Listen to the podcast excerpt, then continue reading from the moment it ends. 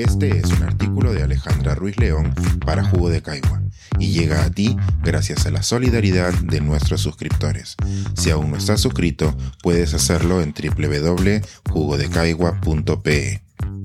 Novedades de la cuarta ola. ¿Qué tanto riesgo traen las nuevas variantes y qué debería hacer el Estado? Después de dos años haciendo todo lo posible por escaparme del virus, les comunico que he caído. Este mensaje lo publicó un amigo en sus redes sociales, pero hemos visto mensajes similares en cuentas de conocidos y familiares, y también comunicados de artistas cancelando presentaciones.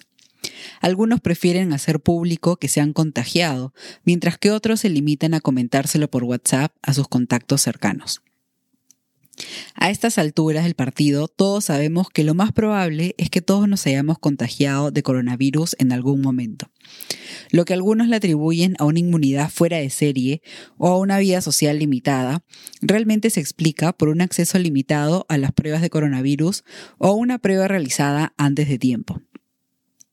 Yo estoy en el grupo de personas que no ha tenido ningún síntoma en los dos años, pero asumo que me he contagiado.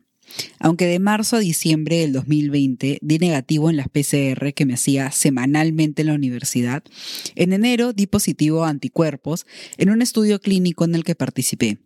Al ocurrir esto antes de recibir la vacuna, se confirma que en algún momento del 2020 el virus había estado en mi cuerpo.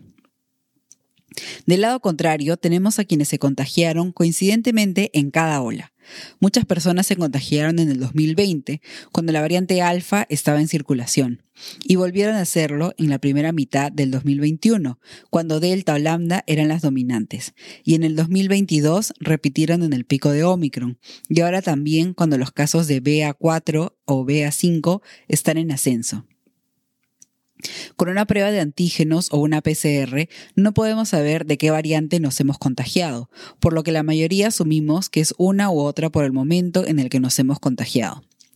Como sucedió con la variante Omicron, Sudáfrica fue uno de los primeros países en identificar las variantes BA4 y BA5, las cuales no han recibido un nombre del alfabeto griego porque no son consideradas variantes de preocupación. Ambas presentan mutaciones diferentes a la variante Omicron, pero no tan definitivas como para que la inmunidad recibida por la vacuna e infecciones previas no sean suficientes para contenerlas. A partir de las primeras prepublicaciones, se sabe que haberse contagiado de Omicron no confiere inmunidad y que los vacunados tienen mayor protección en comparación con quienes solo tienen inmunidad por enfermedad. Por el momento, quienes están experimentando el contagio con coronavirus por primera vez y quienes repiten no muestran síntomas muy diferentes de lo que se reportaron en los contagios con la variante Omicron. Los pacientes pueden esperar tos, mocos, bastantes mocos, fatiga, dolor de cabeza y dolor muscular. Menos frecuentes son la pérdida del olfato y el gusto y la sensación de falta de aire. Hay que recordar que usualmente asociamos los síntomas del coronavirus con la infección del coronavirus, pero que estos síntomas son también señal de que nuestro sistema inmune está respondiendo con las herramientas que tiene para limitar la expansión del virus. En este caso, tener síntomas como los mencionados no son una señal de que hemos perdido la inmunidad, y en el caso contrario, si uno no presenta síntomas, tampoco quiere decir que uno no tenga inmunidad. Las noticias de un aumento de contagios nos llevan a preguntarnos cómo evitarlos o qué significan estas nuevas variantes para nuestras comunidades. Como ha sucedido en otros picos de contagios, no tenemos una respuesta definitiva para todos los países ni para todas las situaciones. En el caso de Sudáfrica, el país donde se identificaron por primera vez estas variantes, sí se vio un aumento en el número de contagios, pero no fue seguido por un aumento en los fallecimientos. Otro país que los expertos están siguiendo es Portugal, que en las semanas anteriores presentó un aumento en los casos producidos por BA4 y BA5. A diferencia de Sudáfrica, Portugal sí presentó un aumento en los fallecidos similar al pico observado durante Omicron. En el caso de Perú, a finales de junio, el Ministerio de Salud confirmó una cuarta ola con más de 11.000 casos semanales. Para muchos la noticia no fue bien recibida y dio lugar a especulaciones sobre qué significa una nueva ola o si realmente esto es algo cierto o no. Por una parte, algunos exigen tener criterios más claros para declarar qué es una ola y qué no, como tener un número mínimo de casos o hospitalizaciones para dar la señal de alarma.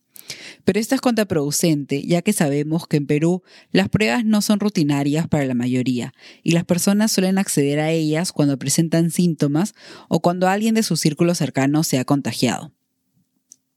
En ese caso, sería poco ético establecer un número mínimo de casos para alertar a la población sobre la circulación de nuevas variantes o inicios de nuevas olas, cuando sabemos que los números esconden casos sin identificar. Además, la noticia de una nueva ola llegó también con una confusa indicación de retomar el uso de mascarillas en espacios abiertos, una medida que ya ha sido indicada por los expertos como poco efectiva, pero que sigue siendo usada sin criterio, en lugar de promover acciones dirigidas a disminuir los riesgos que puedan encontrarse en ocasiones concretas, como pueden ser la ventilación, el acceso fácil a pruebas de forma gratuita, promover las facilidades para que aquellas personas con síntomas tengan días de descanso, etc. Además, como reporta Salud con Lupa, si bien el 65% de peruanos cuenta con las tres dosis de las vacunas, estas cifras no se dan de forma homogénea en todo el territorio, ni en todos los grupos poblacionales, por lo que las estrategias del gobierno no deberían enfocarse en campañas de vacunación masiva, sino más bien en alcanzar aquellos grupos que no llegaban a completar la vacunación y que se encontrarían en mayor riesgo en esta nueva ola. Finalmente, aunque por el momento parece que estas nuevas variantes no presentan un mayor riesgo para la población, aún no sabemos cómo pueden afectar estos contagios. Durante los últimos meses se han publicado estudios más detallados sobre el COVID largo, aquella situación en la que los síntomas permanecen durante meses y pueden tener consecuencias crónicas para los pacientes. La información sobre estas repercusiones es aún muy dispersa y no se conoce con detalle por qué algunas personas lo desarrollan y otras no, o qué síntomas son los más comunes. Del COVID largo aún queda mucho por descubrir, pero sabiendo que es posible y que contagiarse no confiere inmunidad total para las futuras variantes, es preferible irnos por lo que hasta ahora se sabe que es seguro. Completar la vacunación, monitorear síntomas y frenar los contagios. Este es un artículo de Alejandra Ruiz León para Jugo de Caigua y llega a ti gracias a la solidaridad de nuestros suscriptores. Si aún no estás suscrito, puedes hacerlo en www.jugodecaigua.pe.